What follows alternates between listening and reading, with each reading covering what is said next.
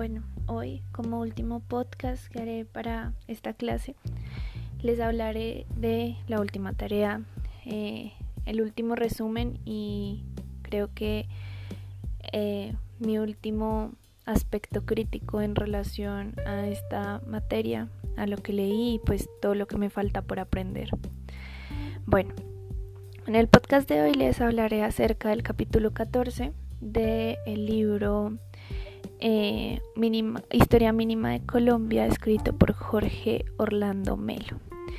Bueno, este capítulo habla entre la violencia y la paz, que es desde 1986 hasta 2016, y creo que hasta 2021, pero pues el libro hasta 2016, en el cual se habla cuatro temas importantes. El gobierno de César Gaviria, la Constitución y la búsqueda de la paz, Samper y Pastrana, cuestionamiento moral y, negociaciones generosas,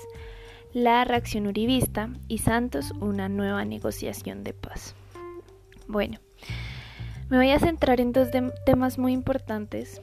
los cuales son pues el gobierno de César Gaviria y eh, todo lo que es la reacción uribista y Santos. bueno,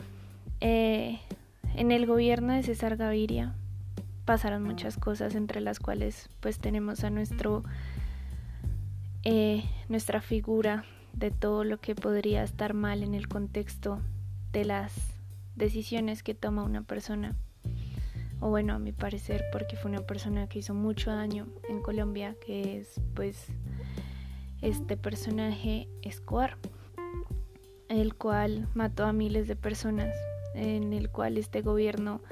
era normal que las personas se escondieran, sintieran miedo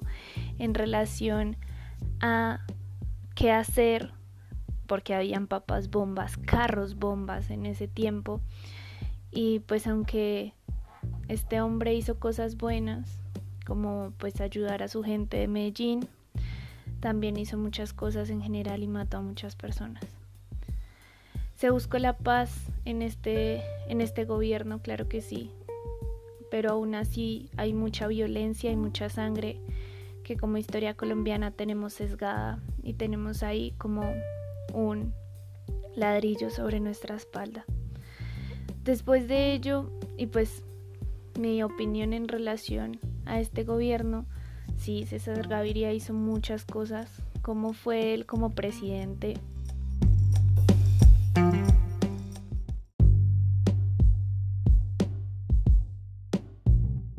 tendríamos que tener en cuenta que él pues fue un candidato del Partido Liberal que hizo muchas cosas a nivel político como que fue eh, contribuidor a la Asamblea Nacional Constituyente, fue muy importante para la política educativa, fue ministro de Educación en su tiempo, para la política económica, para la seguridad y el conflicto armado también tuvo mucho que ver, ya que durante su gobierno se llevó a cabo varias negociaciones con grupos armados y pues se desmovilizó el EPL. Entonces pues se podría decir que él hizo muchas cosas buenas, pero pues tuvo que vivir bajo el régimen Escobar en el cual pues como lo dije anteriormente lo amenazaban y decía solo con el fin de poder seguir con su trayectoria de capo, ¿no? Pero bueno, el hecho. Después de que llega esa época, después de que se acaba esa época, muchos años después llega la época uribista, en el cual entra al poder pues nuestro queridísimo presidente Uribe, que para muchos ha sido un, una eminencia, un, una salvación que así como muchos lo ven como una persona que hizo que pudieran caminar libremente por las calles de Colombia, otros lo ven como una persona que solo ha infundado el miedo y se ha comido al país en muchos aspectos en relación a todas las muertes, a todas las desapariciones y a todos estos, em, ¿cómo decirlo?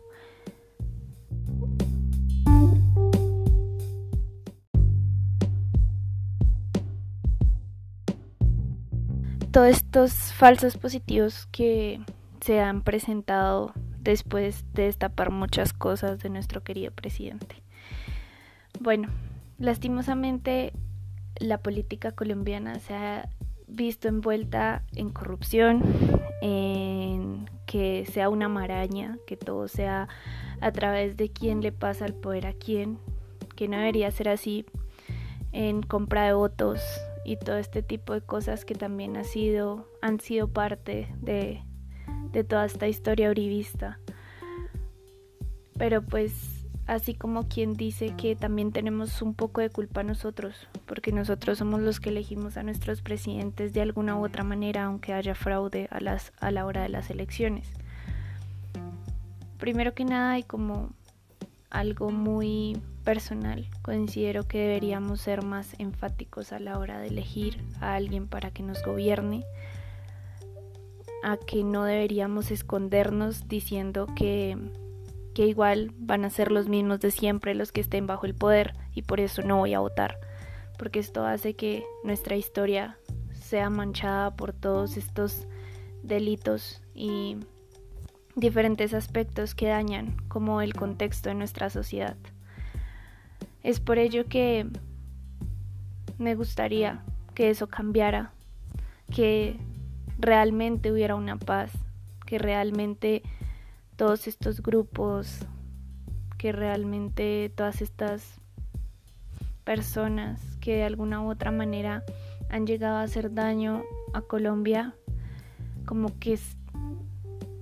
no sé, piensen de una manera más objetiva y piensen que es el país en donde están creando vida y que aunque piensen que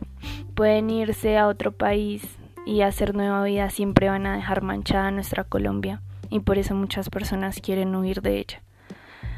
Pero el hecho es que todos estos resúmenes, todas estas lecturas, lo único que me hacen pensar es que me gustaría que cambiaran muchas cosas, que hubiera un como un mejor futuro político para las generaciones que vienen, las generaciones que vamos más adelante. Pero eso solo lo vamos a cambiar si como generación lo queremos hacer porque esto va hasta 2016, que fue lo que dice este capítulo, pero estamos en 2021 y hay muchas cosas que no han cambiado y hay muchas cosas que están peor. La política no ha sido mi fuerte nunca, pero sí siempre ha sido algo que me ha gustado reflexionar, que me ha gustado leer y que de alguna u otra manera me, me llena a la hora de leerla porque conozco la historia de mi país Puede que sea muy cliché, pero el que no conoce la historia de su país o su historia está condenado a repetirla. Entonces conocerla hace que sea aún más importante conocer nuestros derechos, conocer nuestros deberes y conocer cada una de las garantías que tenemos como población y no quedarnos guardados ni